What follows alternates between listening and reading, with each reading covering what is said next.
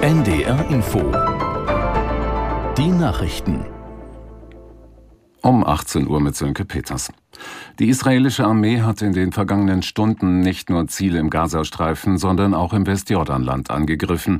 Sie bombardierte eine Moschee im palästinensischen Flüchtlingslager Jenin. Dort habe die Hamas ein Quartier, von dem aus sie Anschläge koordiniere, hieß es. Aus Tel Aviv, Jan-Christoph Kitzler. Laut palästinensischem Gesundheitsministerium wurden bei dem Angriff zwei Menschen getötet. Im Norden hat Israel ebenfalls mehrere Ziele der Terrorbrigade Hisbollah angegriffen.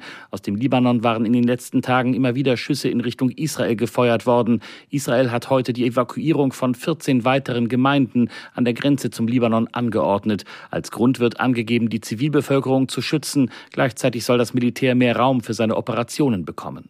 Der Beschuss mit Raketen aus dem Gazastreifen hat sich in den letzten Stunden deutlich abgeschwächt. Immer wieder aber müssen Menschen in unterschiedlichen Regionen des Landes in in die Schutzräume.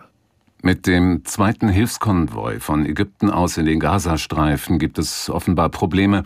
Wie unser Korrespondent berichtet, befanden sich 17 Lkw mit Hilfsgütern am Grenzposten Rafah. Allerdings konnten sie nicht passieren. Warum, ist demnach unklar. In der Nähe des Übergangs war eine Explosion zu hören. Fernsehbilder zeigen, wie Rauch aufsteigt. Gestern war es erstmals gelungen, mit 20 Lastwagen Wasser, Lebensmittel und Medikamente in das Palästinensergebiet zu bringen. Bundespräsident Steinmeier hat erneut seine tiefe Solidarität mit Israel bekundet. In einer Rede am Brandenburger Tor betonte er, der Schutz jüdischen Lebens sei Bürgerpflicht der Deutschen. Steinmeier sprach in Berlin bei einer Solidaritätskundgebung unter dem Motto Aufstehen gegen Terror, Hass und Antisemitismus in Solidarität und Mitgefühl mit Israel. Sie wurde von einem breiten Bündnis aus Politik, Kirchen und Verbänden organisiert.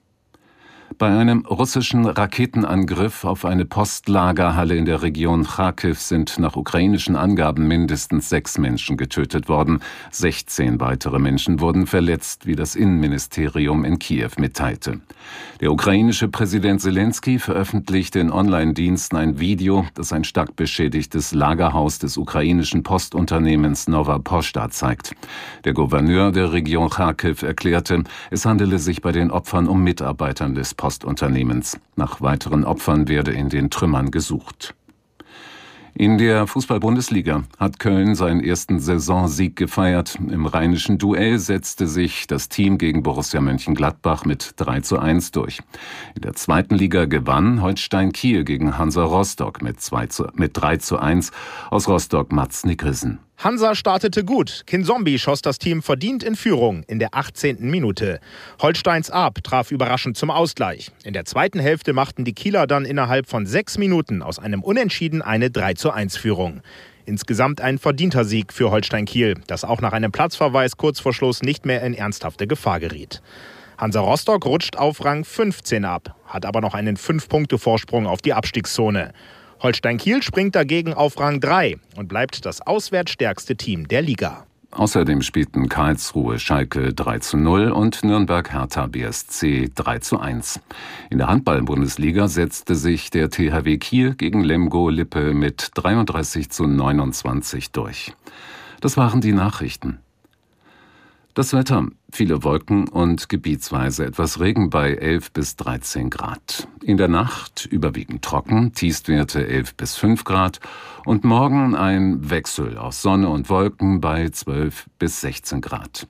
Die weiteren Aussichten am Dienstag unbeständig bis 16 Grad und am Mittwoch wechselhaft bis 14 Grad. Es ist 18.04 Uhr. NDR Info Podcast jetzt. Weltspiegel. Ich bin Nathalie Amiri. Schön, dass ihr wieder dabei seid. Wisst ihr, was Antiziganismus bedeutet? Ich muss ehrlich eingestehen, es war mir nicht sofort ein Begriff. Antiziganismus ist der spezifische Rassismus gegenüber Roma und Sinti und anderen, die in der öffentlichen Vorstellung immer noch oft